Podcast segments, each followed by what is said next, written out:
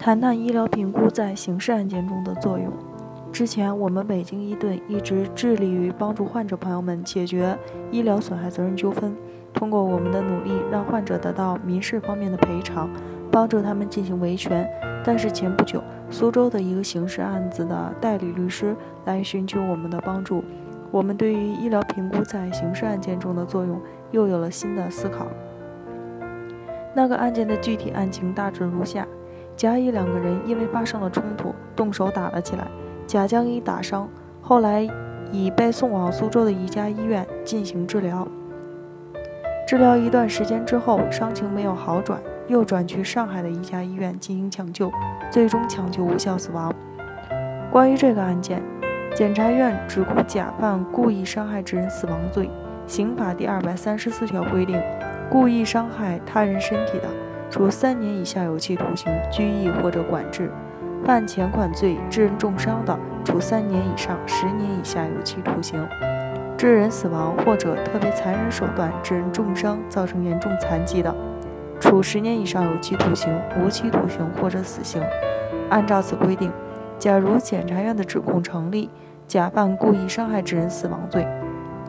那么至少要判处十年以上有期徒刑、无期徒刑或者死刑。刑法上故意伤害致人死亡的构成要件是。客观上，甲对乙实施了伤害行为，基本的结果是乙受伤；加重的结果是乙死亡。主观上，甲对乙的伤害行为是故意，对乙的死亡结果是过失，同时构成故意伤害罪的结果加重犯还需要满足基本的犯罪行为与加重结果之间具有直接的因果关系。在这个案件之中，甲是否构成故意伤害致人死亡罪，关键在于。甲的故意伤害行为与乙的死亡结果之间是否具有因果关系？关于因果关系的判断，这个案件有一个介入因素即医院的治疗行为，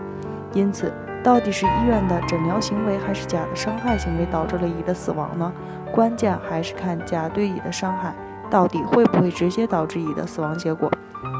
也就是说，甲的伤害是条件性致命伤还是绝对性致命伤？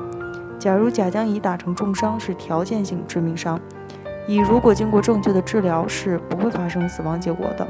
但是乙被送往医院，医院由于重大过失导致乙死亡，那么在这样的情况下就不能将乙死亡的结果归属于甲的伤害行为。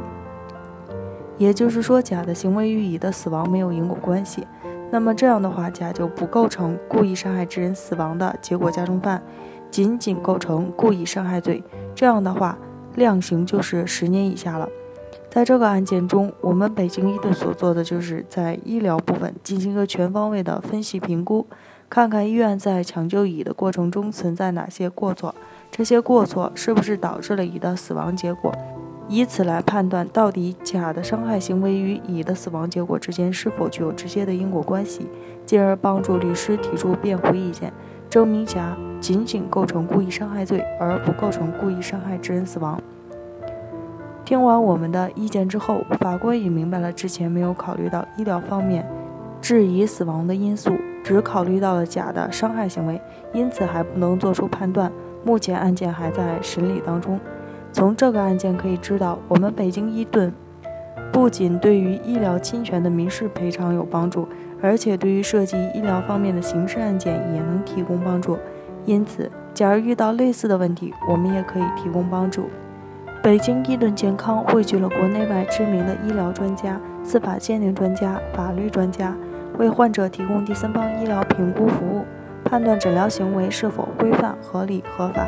如有需要，请咨询我们的热线：四零零零六七二五七二，支付宝生活号已上线。欢迎大家搜索“一锤定音”进行关注。